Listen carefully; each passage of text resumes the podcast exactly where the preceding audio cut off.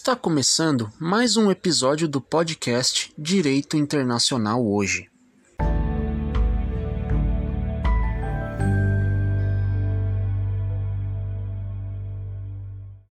Falaremos sobre refugiados, extradição e asilo.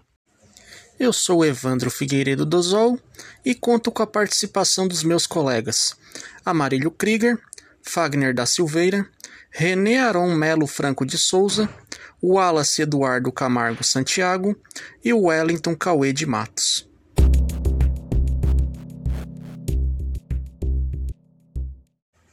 Fagner, qual a diferença entre asilo político e refúgio? A Declaração Universal de Direitos Humanos garante que uma pessoa possa buscar proteção fora do estado em que ela se encontra. Isso pode acontecer por diversos motivos, como perseguições religiosas, perseguições políticas e devido a guerras. No caso do asilo, a maioria da doutrina entende que se dá por perseguição política, e nesse caso, o Estado que define se concede ou não, o que gera várias críticas por parte da doutrina porque ele é um instituto de ordem humanitária. No caso do refúgio, a perseguição se dá por motivos de raça, religião, nacionalidade envolve um grande número de pessoas. Existem tratados internacionais que regulam a concessão do refúgio. Se os requisitos existentes nos tratados forem cumpridos, o Estado tem a obrigação de conceder o refúgio. A quem cabe a verificação da aplicação dessas regras? No âmbito internacional, cabe ao Alto Comissário das Nações Unidas para refugiados verificar a aplicação ou não das regras de refúgio. No Brasil, essa, essa atribuição é do CONARE, órgão do Ministério da Justiça.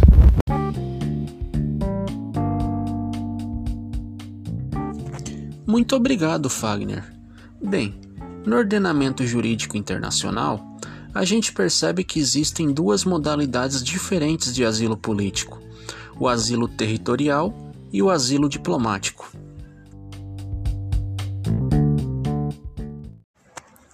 Meu colega Amarílio, me explique do que se trata o asilo territorial.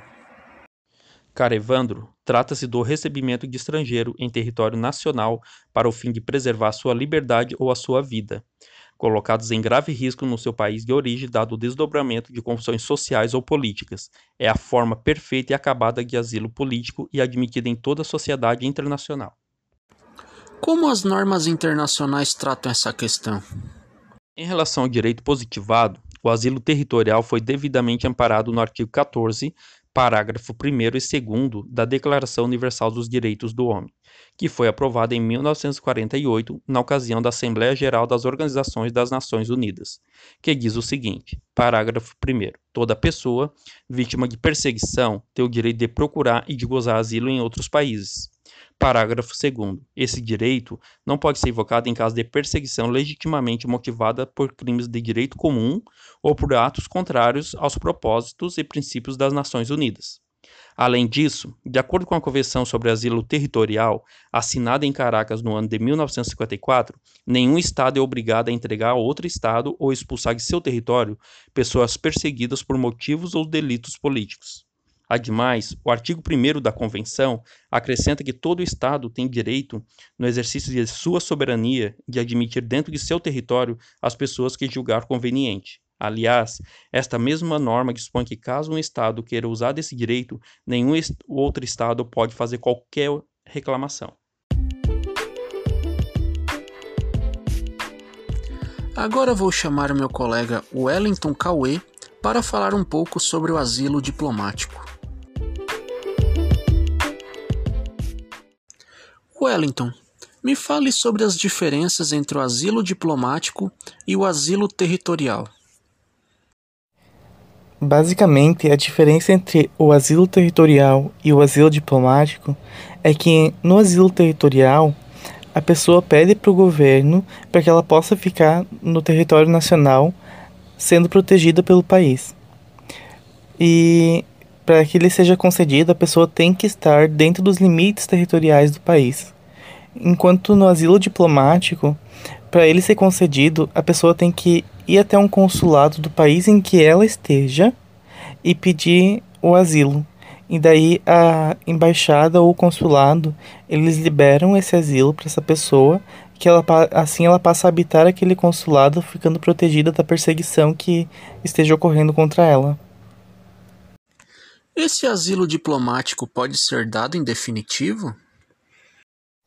É importante ressaltar que o asilo diplomático ele nunca é dado em definitivo, porque essa modalidade representa um estágio provisório. Ele pode anteceder um futuro asilo territorial, caso ele preencha os requisitos para o mesmo, mas em definitivo ele nunca é dado.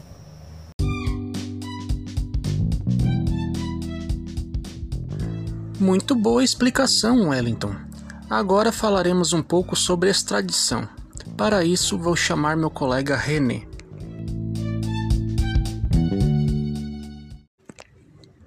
René, qual a definição de extradição? Como o ordenamento jurídico brasileiro trata essa questão?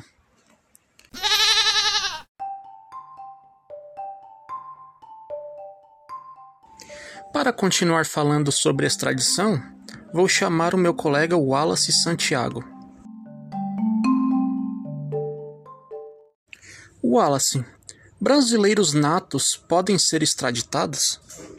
Considerando que o Estado possui a obrigação de proteger os seus nacionais, o que configura um direito fundamental com base nos direitos humanos, o brasileiro nato não pode ser extraditado pelo Brasil a pedido do governo estrangeiro, pois a Constituição da República impede, em caráter absoluto, a efetivação da entrega extradicional daquele que é titular da nacionalidade brasileira, seja pelo critério jus soli, seja pelo critério jus sanguinis essa previsão constitucional sequer pode ser alterada pela, por emenda constitucional, tendo em vista a cláusula pétrea inserida no parágrafo 4 do artigo 60 da Constituição Federal. Na Constituição Federal, o princípio da não extradição do brasileiro nato está explícito no inciso 51 do seu artigo 5 não havendo qualquer possibilidade de extradição, independentemente do nacional ter também a nacionalidade primária de outro país. E quanto aos estrangeiros? No Brasil, a extradição é um ato de cooperação internacional que consiste na entrega de uma pessoa acusada ou condenada por um ou mais crimes ao país que a reclama. Pode ser solicitada a extradição tanto para fins de instrução do processo penal a que responde a pessoa reclamada, quanto para o cumprimento da pena já imposta. É importante ressaltar que a extradição exige decretação ou condenação da pena privativa de liberdade. A extradição pode ser classificada a partir de dois pontos de vista distintos. A extradição ativa, quando o governo brasileiro requer a extradição de um foragido da justiça brasileira a outro país. E a extradição passiva, quando determinado país solicita a extradição de um indivíduo foragido que se encontra em território brasileiro. Tal como o caso do César Battisti, que foi condenado por quatro homicídios na década de 70 na Itália, e sua extradição no Brasil foi decretada em 2018.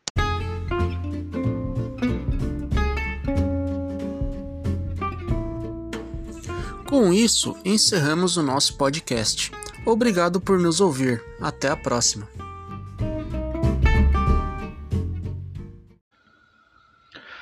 Olá, está começando mais um podcast meu. Eu sou Evandro Figueiredo Dozon, estudante de Direito da Universidade Federal de Santa Catarina, e junto com meu colega Amarílio Krieger.